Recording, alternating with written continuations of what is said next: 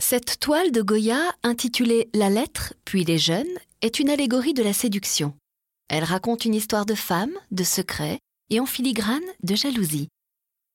Peut-être vous dites-vous que rien ne relie les deux groupes composant cette scène, tandis que le premier est en promenade, droit, net, inondé de soleil, l'autre est affairé, accroupi dans une lumière sourde.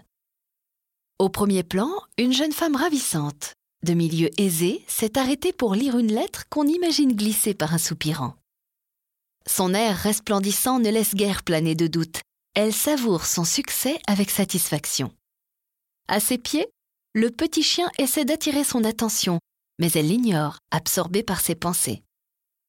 Sa servante, occupée à ouvrir une ombrelle, feint de ne pas s'intéresser à cette lecture, alors que derrière, au lavoir, les commérages vont bon train. À la frivolité de la jeune femme s'oppose le labeur des lavandières. De ces contrastes se dégage un puissant érotisme.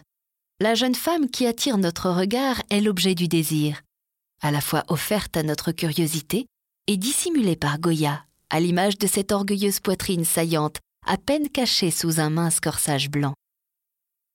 Après avoir montré la déchéance physique dans Les Vieilles ou le Temps, Goya nous présente ici, avec une semblable ironie, l'éclat de la jeunesse triomphante et insouciante, tout aussi vaniteuse. Aujourd'hui considéré à la fois comme le dernier des anciens maîtres et le premier des modernes, Goya a su se détacher des conventions pour explorer d'autres formes picturales qui ont influencé d'innombrables artistes.